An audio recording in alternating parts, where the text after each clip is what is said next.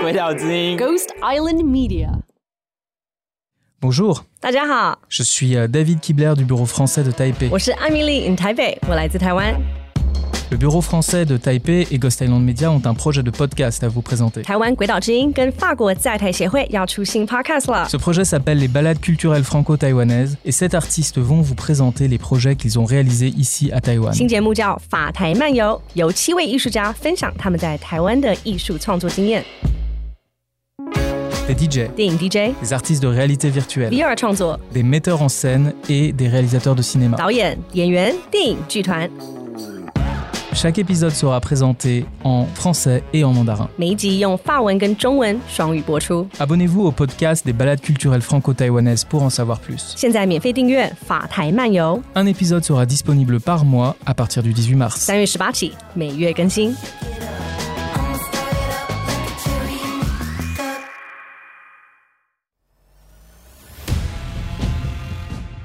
看，像我们出国都会知道要买旅游平安险 旅游不便险，然后现在也记得要有这个急难救助电话，对，然后最好是要通报啦。就是说，如果你到了一个比较多内战的国家，或者是说台湾人比较不常去的国家，最好是通报当地或附近的大使馆，嗯，让他知道说你人在那边。那如果真的有紧急状况发生的时候，你就可以被援救。现在很多大使馆好像都有脸书吧，嗯嗯啊，嗯，或者什么，你可以，他们会回吗？该是会有小编吧。大使馆的小编 说 OK，got、it。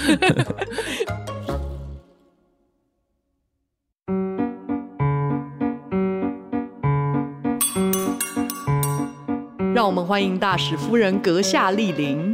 各位贵宾，大家好！今天本人非常荣幸可以在这里与大家分享我的外交生涯。天我所要讲的内容是，我要分享的。大使夫人，你还好吗？哎，拜托哎，卖给我逮赛胡林好不好？我是 Jean。我是鬼岛之音的凯西。现在录音时间是三月二号的下午，也就是车臣的士兵们说的二月三十一号嘛。对，哦，车臣的时间是二月三十一，但是我们其他国家的时间是三月二号。当然今天我们都还怀着蛮紧张的心情，因为感觉好像战事在今天会加剧，嗯然后希望乌克兰的土地与人民都能够逃过一劫。对啊，我希望我们播出这集的时候，战事已经平稳很奇怪哦，我觉得人类是不是都没办法从过去的战争的历史学习到什么教训啊？就是你会觉得说，哎，战争很可怕呀，对不对？我们大家都有读历史啊，啊可是还是要有人发动战争，是是。对啊，那也有人是说，发动战争是为了和平，哈，嗯，这是什么样的一个说法？为了要得到他们认为的和平。毕竟这个受到国际瞩目的事件，其实很多媒体都有报道了，所以我们今天比较想要专注在外交的部分。是，通常战事一开始，很多大使馆就开始撤侨嘛，或者甚至到撤馆，还有大使他们在要怎么撤离，所以我们特别想要来聊一下这件事情。就是这个撤侨的点，有的时候也蛮关键的。对，到底是他们的资讯正不正确？什么时候开始决定要撤侨？嗯，会不会撤了然后就没事，或者是嗯没撤然后有事？对。我想要请问你，你自己在大使夫人的生涯中有没有碰过类似很危急的情况？嗯，当时真的不知道是很危急，嗯。不过是有。那个国家那个时候正在示威，然后是严重的那种吗？是严重，是有荷枪实弹然后有机场被封锁占领，所以我记得那个时候我站在我们家阳台上，就会看到那些抗议示威者可能有引爆一些炸弹啊，还有看起来像烽火这样火烧这里、嗯这里一错那边一天哪一个烟这样子。我还记得当时那时候美国大使夫人，因为那时候跟我也是好朋友，对，然后他有打电话给我。他说：“你那边怎么样？”我说：“我觉得你那里比较危险，你要不要来我们？”官那邸。你们的官邸多？因为他是是他的官邸比较接近那个市中心，哦，就是就是乱很乱的地方，对对对，大家都不敢去。哦，所以你等于说站在阳台上看到火光是在比较远处，对，呃，其实我们附近也有一个建筑，好像也烧起来了。哇！那个时候就是要考虑到是不是，如果情况很严重，是不是要撤侨？所以当时美国的大使他们也没有撤，他们就等于说在看状况就对了。没有，一般大使不会先撤，哦，对，都是要等到最后。嗯哼，嗯，所以你那时候你是惊恐的吗？还是没有就到惊，但是有恐。有恐？对，想说，哎，如果这样继续乱下去，如果到我们家楼下，那我们要去哪里？那你那时候自己心里有想说最糟的打算是什么吗？那个时候比较担心的是，还在那个国家旅游或访问的人。对，对，有一些是蛮重要的官员，然后因为机场关闭了，所以他没有办法从原来的那个国际机场起飞，所以就要请别人载他们到另外一个城的军机场那边去搭飞机。哦对，嗯然后在这过程当中，当然也是要很小心，因为有时候一乱起来，你你根本不知道谁是谁。我记得那时候是我老公有陪着那个访问的人去搭飞机。哇塞，你就这样目送大使护送那位访问者到机场？嗯，没有战地终身的那种 电影场景。哦，哦我想说你心里应该是无限的担忧吧？哎、其实很奇怪，有的时候有一种奇怪的，这是我的感想，就是你在那个乱中的时候，其实你并不知道它其实有可能比你实际上想的还要严重。对，那有两种情况，有些人是早就跑了，可能想尽办法，然后就会去买飞机票啊，嗯或者是搭船啊，哈，或者是说呃路上交通工具，赶快到别的国家去。嗯嗯你知道以前我们在戒严时代那个时候，也是常常会听到说，哎，这个共匪要打过来了。对我就是有朋友，他们随时准备是要搭飞机的，所以家里都会有一个逃难包，逃难皮箱。对然后后来皮箱都长了很多灰尘，但是还在那边发霉了，。还在那。你说你当时在阳台上已经看到火光，嗯你没有曾经想过说，你可能下一刻真的要逃的时候，你要带什么吗？其实有诶、就细软呐。以前老一辈的人家就跟我讲说，他们逃难的时候，那个金条就是因为金二十四 K 金是软软的，他们就会塞在皮带里面，变成一条环状的。然后每一次需要的时候，就截断一一小角，掰掰一小段去换哦，那个食物，或者是换取他要的必需品。天哪！当然护照啊，嗯，护照是必须的啦。，对，手机啊，充电器啊，所以你当时在那个国家碰到这件事情的时候，是你完全没有预料到的没有。哈，而且那个情绪是慢慢慢慢慢慢升温的。酝酿，它有点对酝酿的感觉对，就感觉好像要发要发，但是没想到会这么严重。对那延续多久？好像几个月哦。哇，几个月！对，但是我知道我有一个英国朋友，他是在阳台好像探头，可是他有被那个子弹流流弹打到，好危险哦。比如说像乌克兰也是啊，我的嗯之前的一个乌克兰的大使夫人朋友，他现在他们就调回乌克兰了嘛，嗯，在基辅，然后他是前一天二十三号还是一样送小孩上学啊，可是第二天小孩就是在地下室的地板上躲着了。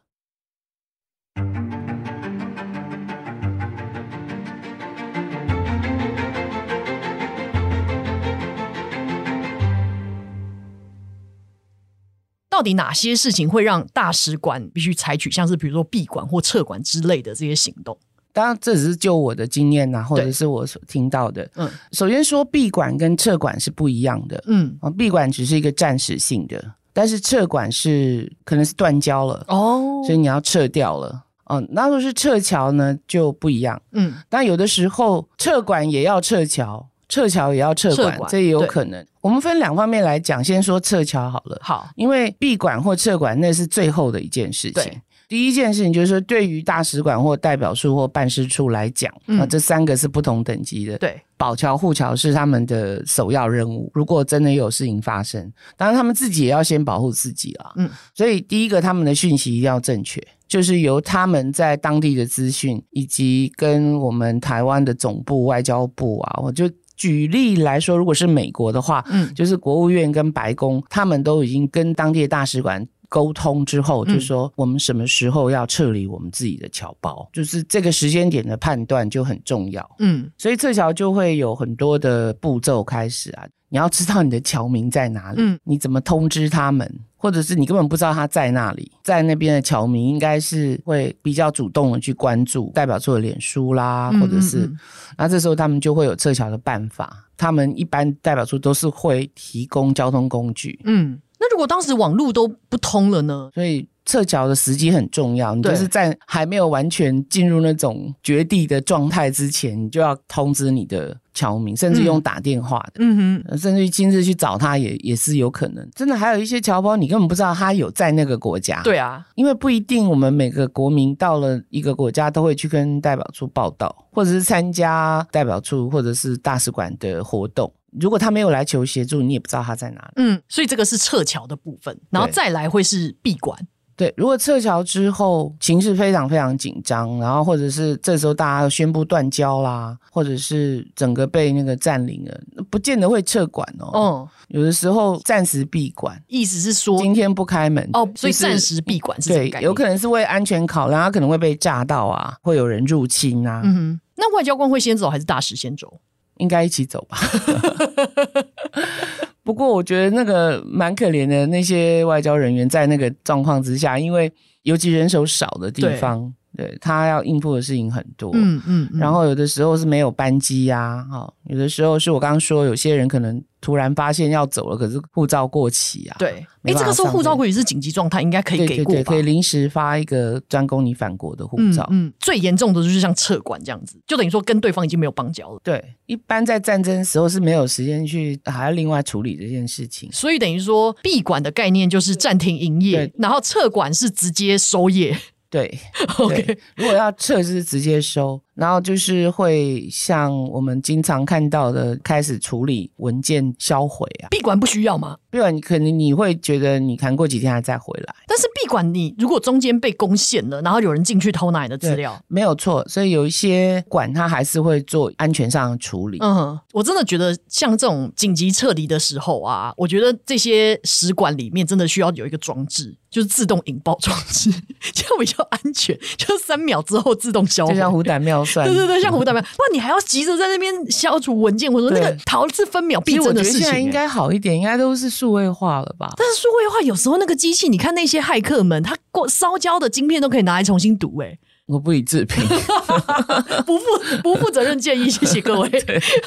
就是这几个概念，就是撤侨、撤管和闭管。那通常会执行采取这样的行动，是哪些事件会做这样的事情？战争当然是第一个了，对，然后或者是内乱，那个国家的内乱。嗯，战争当然有两种，一种是本地的内战，可能会影响到一般民众的安全。那再来就是天灾，大地震啊，嗯嗯，然后或者是水灾。一般天灾的话比较少撤馆。闭馆比较有可能，嗯嗯，但是撤侨是必须的嘛？比如说整个区块山区都崩塌啦，或者怎么样，你就是要去拯救他们出来。对，然后撤侨里面当然也包含了物资的提供啊，嗯嗯嗯，还有交通的协助。其实说到这个帮助侨民，这个其实每一个代表处或办事处都有一支急难救助电话。它是提供给所有台湾的侨民，不管在哪一个国家，你遇到了紧急的事情或需要救援或协助的时候，就可以打这支电话。所以，那这些人除了侨民之外，其实还有观光客嘛？对，就是说我今天只是到当地旅游，不小心碰到这件事情，是这时候一定要想办法通知大使馆。所以等于说一入境就要通知了。最好是先。其实我都一直建议，就是说你自己，尤其自助旅行的人，对，比如说你要去这个国家，比较不是那么台湾人常去的国家，嗯嗯嗯，你自己一定要知道，你这个急难救助电话要放在手上。对，而且有很多的国家我们没有代表处，像乌克兰我们就没有管处啊，嗯，嗯嗯，所以是要俄罗斯的代表处去协助，跟波兰的代表处，嗯，嗯，嗯，我们的代表处去协助，这些领物都是仅有这两个代表处来的协助，所以呢，那你就更需要知道。你现在去的区域是我们哪些代表处辖管的辖区？哦，所以先搞清楚，你可以找哪一个大使馆求援。对。就好像你买机票、你买保险都是必须要的常识嘛。对，你现在晓得这个世界计划赶不上变化，对，所以可能这些电话你都是事先需要的。哎，我觉得这是一个很好的观念呢。你看，像我们出国都会知道要买旅游平安险、旅游不便险，然后现在也记得要有这个急难救助电话。对，然后最好是要通报啦，就是说如果你到了一个比较多内战的国家，或者是说台湾人比较不常去的国家，最好是通报当地或附近的大使馆，嗯，让他知道。到说你人在那边，那如果真的有紧急状况发生的时候，你就可以被援救。现在很多大使馆好像都有脸书吧？嗯嗯，好或者什么，你可以他们会回吗？应该是会有小编吧。大使馆的小编 说 OK，got it。所以，如果今天是双重身份好了，他是不是两国都可以对寻求协助？哎，但是如果真的人数太多了，他们是不是就真的会先以本国人为主啊？你就必须得舍弃自己的非本国籍的眷属啊？一般是以本国人的妇女与小孩优先，哦、老人、妇女或者是小孩，对那尤其是小孩，老弱妇孺啦，对，老妇老弱妇孺，嗯，然后之后再看顺序，这样子。对。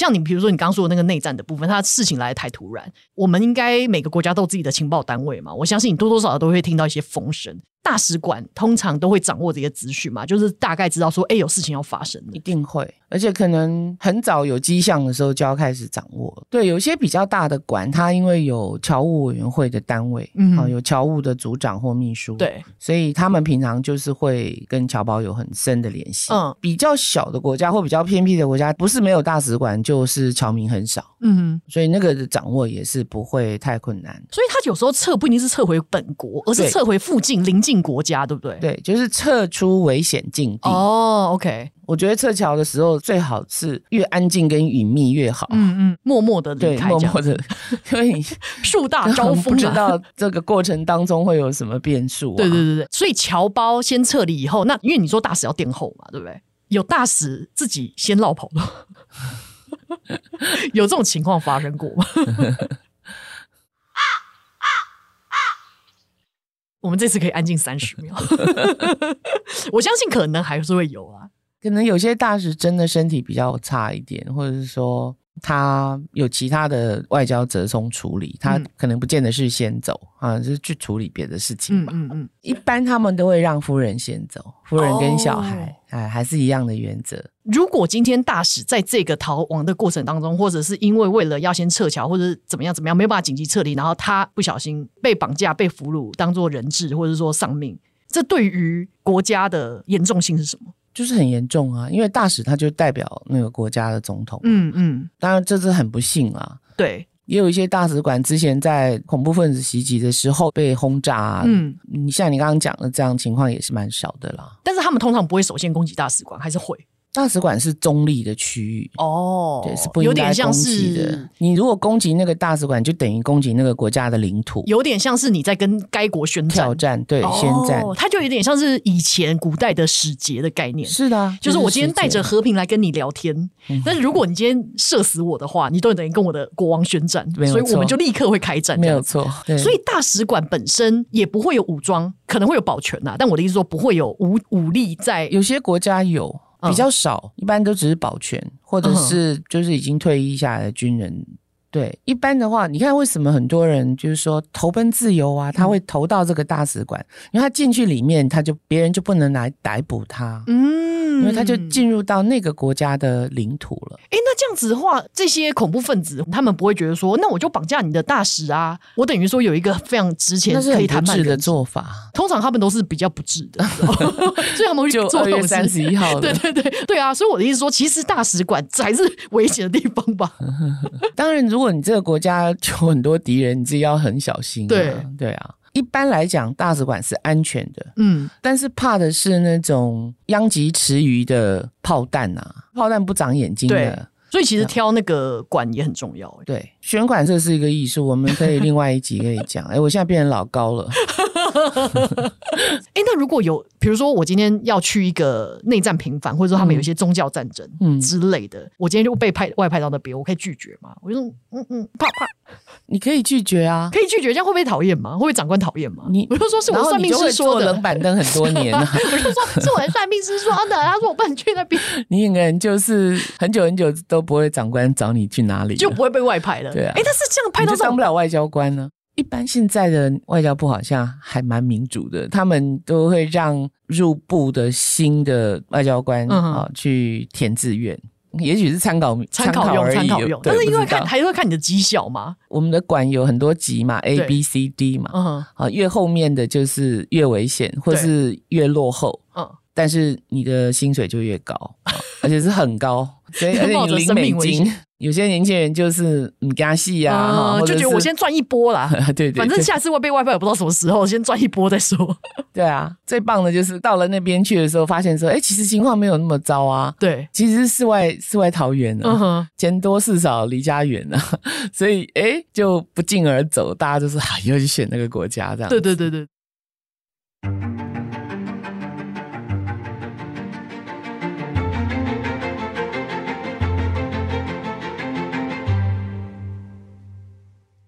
断交是可以单方面的断交，比如说我不理你了啊，我就跟你断交这样，你我也不用经过你的同意。可以啊，所以我们当年就是那个蒋中正先生是选择自己退出联合国的，不是联合国让我们退出的，嗯哼，是他决定要退出，所以他自己跟大家断交。对对，可能你只是维护你的风骨啊，或者是国家尊严啊，嗯嗯，嗯嗯嗯，或者你没办法认同世风之下的这些腐败啊。啊，或者是你你要抗议啊，嗯、啊，这是一种抗议的动作啊。对，对那你可能想说，我抗议，我退出或我断交，你会不会回来再求我？对对对对，或是拿更多的筹码来谈？也是有断交之后又就复交，不叫建交，所以算是一种手段就对了，给自己一个谈判的机会。国与国之间的建交、断交都是全部都，都是外交策略。嗯嗯嗯嗯，对。然后建交是你跟这个国家从来没有过邦交，所以你建交。对对，可是你断交之后，你再去跟他和好和好的话，是叫复交。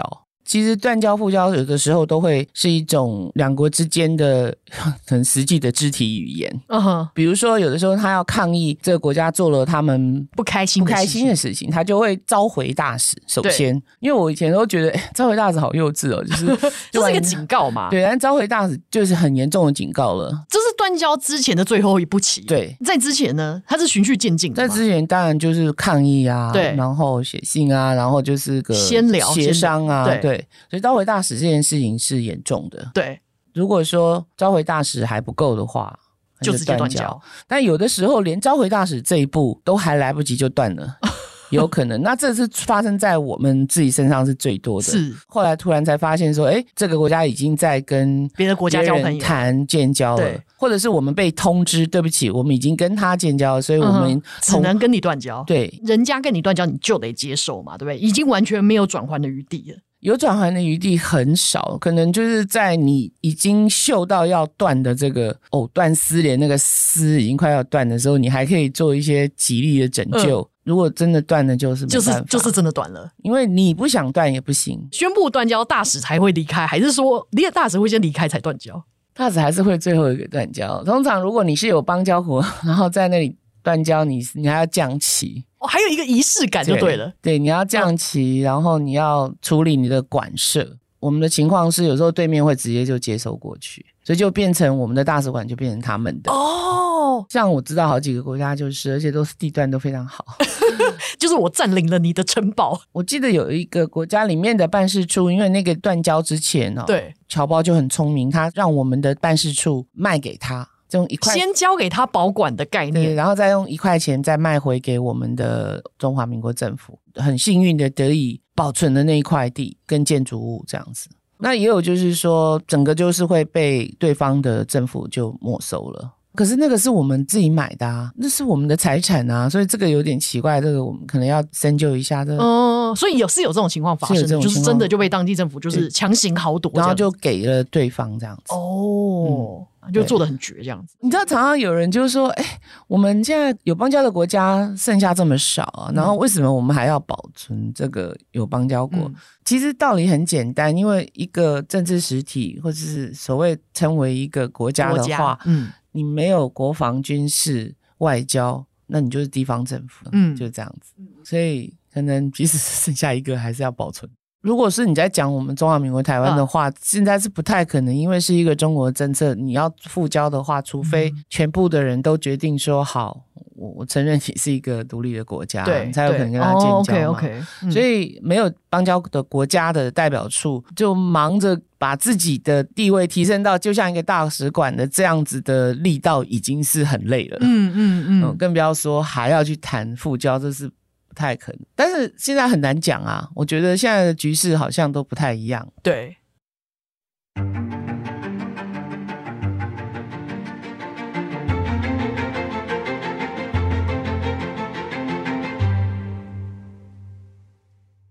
那我最后想一个问问一个问题，因为你们不是有那个夫人群吗？所以你们的夫人群里面不会刚好乌克兰的大使夫人跟俄罗斯的大使夫人在同一个群里吧？有哎、欸，那那那当天，可是俄国人也是很多人支持。自由民主啊，嗯，他们也是有些人对，呃，也是有人反战的，啊，对，只是那个俄罗斯夫人就都没有讲话，都没有讲话，所以他当天完全鸦雀无声这样。对，我们在群组里面有一个就是以前的乌克兰大使夫人，但现在但他现在回到基辅了，嗯，那刚开始就是开战的时候就一直都没有他的消息，嗯，所以你们大家就有问他怎么样，对对对，很多人就留着帮他祷告啊什么，因为他有两个小孩还蛮小的，嗯。然后后来就他终于就回了，就回了一封很长的一个报告。然后 他当时人还在基辅，他们都在，他先生也在。嗯、OK，就是我刚刚讲的，前天还送小孩上学，哦，就是那位天。OK，然后所以他就处于恐慌恐怖当中，因为小孩子就是躲在地下室，嗯嗯，睡在地板上，因为怕那个轰炸嘛。嗯，那时候是开战的第二天还是第三天？第三天，对，嗯、食物还有。也还可以领到钱，但是这几天我就不知道，因为他从那一次留下讯息就再也没有，就再也没回了。但是你们就没有人在跟他问最新状况？有，都一直在问，但他就没回，回应该是蛮紧张的。嗯嗯嗯，对。然后他就是一直告诉我们说，其实你们看到的很多资讯都是假的。他一直讲，如果你听到这个这个，it is fake；如果你是听到这个这个，it is fake。就是说，敌人的认知作战很多哦，有可能只是放一些假消息。然后他就说，其实其实我们都在这里奋战，这样子。对对对对，我们都没有逃走。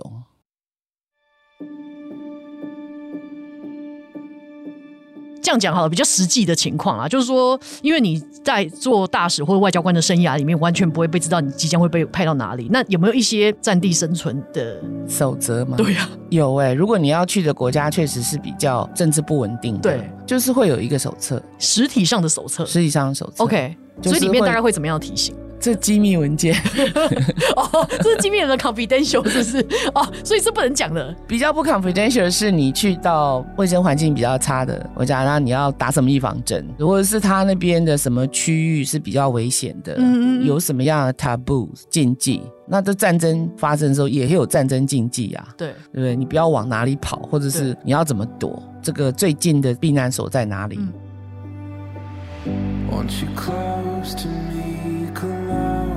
对啊，我们还是希望在我们这集播出的时候，战争已经停止了。嗯，对，然后大家都平平安安的，尽量不要再传那些假消息，就是大家就已经在战争当中非常惶恐，然后可能会跟自己的亲人流离失所，有可能失去亲人，所以不要再看好戏。你知道，吃瓜那些民众们，你们可以适可而止了。好，那我们今天就给大家来个江湖走跳锦囊，World Peace，World Peace。江湖再走。有话好好说，战争不要有。